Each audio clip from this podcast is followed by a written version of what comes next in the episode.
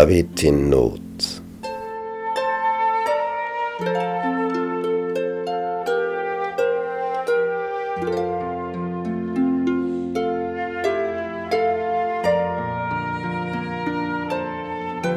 Als David zu den Philistern gegangen ist und dann Ziklag als Wohnort von ihnen bekam, und er dort für ein Jahr und vier Monate fein lebte, denn der König Saul kam nicht mehr dorthin, denn mit den Philistern wollte er sich nicht anlegen.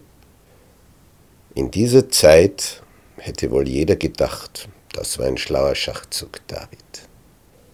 Doch als dann der Philisterkönig Achish von Gad zu David sagte, du ziehst mit uns, mit deinen Männern in den Kampf gegen Israel, dann schlug ihm das Herz bis zum Hals. Mit den Philistern gegen Israel. Was jetzt? Geht er nicht mit, macht er sich verdächtig und dann sind die Philister gegen ihn. Geht er mit, ist er für immer in Israel ein toter Löwe. Und David betet unentwegt.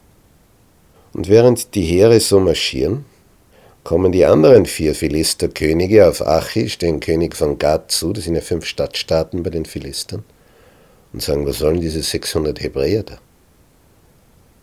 Ja, das sind die von David. Ja und? Ja, die kommen mit uns gegen Israel. Das sind Israeliten, oder? Ja. Ja, bist du wahnsinnig? Kannst du nicht mitnehmen. Ja, wieso nicht? Der, der, ein Jahr und vier Monate, super treu. Ja, aber das sind seine Landsleute. Am Ende wendet er sich mitten im Kampf gegen uns. Dann haben wir 600 Leute gegen uns, stell dir mal vor. Schick den heim, den brauchen wir da nicht. Das sind eh genug. Er sagt, ach, ich, wie soll ich ihm das sagen? Ich meine, jetzt habe ich ihm schon gesagt, er soll mit. Ja, dann, wie hast du uns nicht gefragt? Dann gehst du jetzt hin und sagst es ihm. Und der König tut sich schwer, geht zu David und sagt, es tut mir wirklich leid, was ich dir jetzt sagen muss, aber ich habe dir wirklich vertraut und ich bin überzeugt, du bist ganz treu, aber die anderen vier, die kennen dich nicht so gut. Und die sagen, es ist besser, du gehst heim. Ich hätte dich mitgenommen. Nur, dass du es weißt.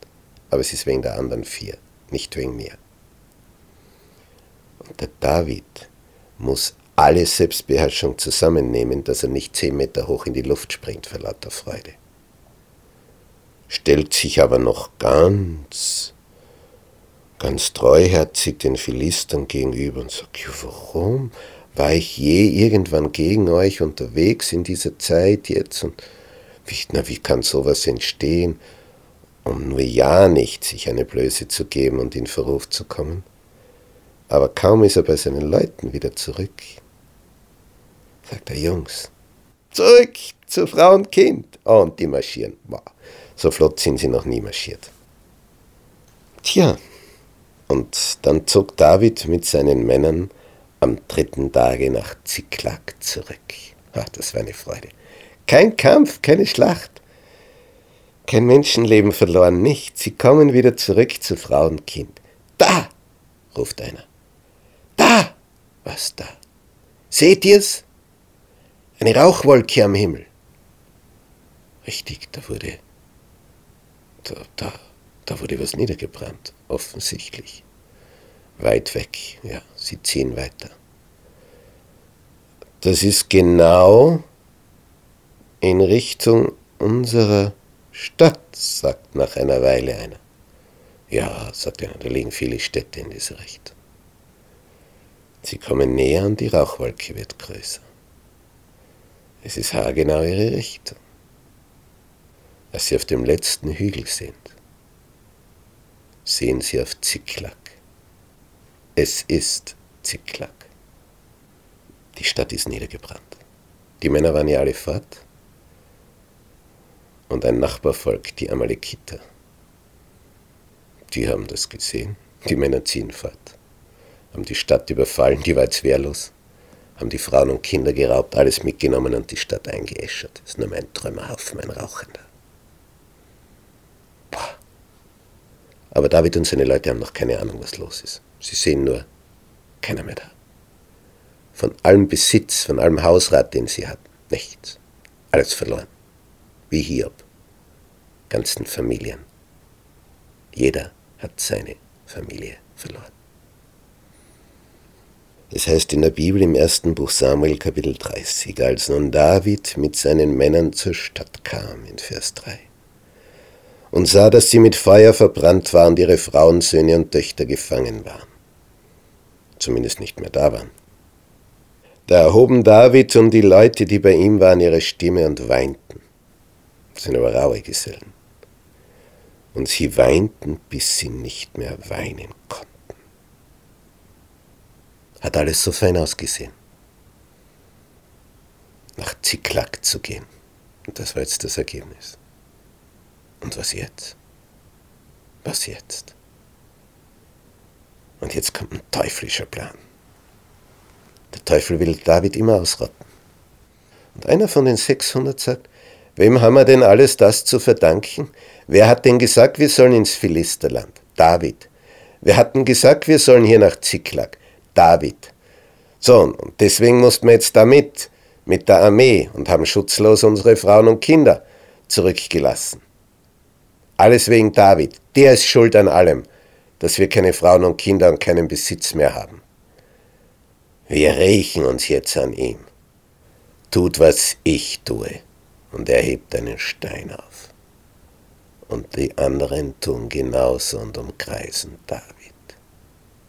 Und auf einmal steht er in der Mitte und rundherum 600 Männer mit einem Stein in der Hand. Der Teufel möchte David auslöschen. In Vers 6 heißt es, und David geriet in große Bedrängnis, weil die Leute ihn steinigen wollten. Denn die Seele des ganzen Volks war verbittert, ein jeder wegen seiner Söhne und Töchter. Und David fällt auf seine Knie und erwartet den ersten Schlag. Die, die ihn zehn Jahre lang durch dick und dünn begleitet haben, die jede Schlacht gegen Saul gewagt hätten, um ihren David zu verteidigen, töten jetzt ihren Führer. Weil sie alles verloren haben, jeder seine Familie. Sie weinten, bis sie nicht mehr weinen konnten.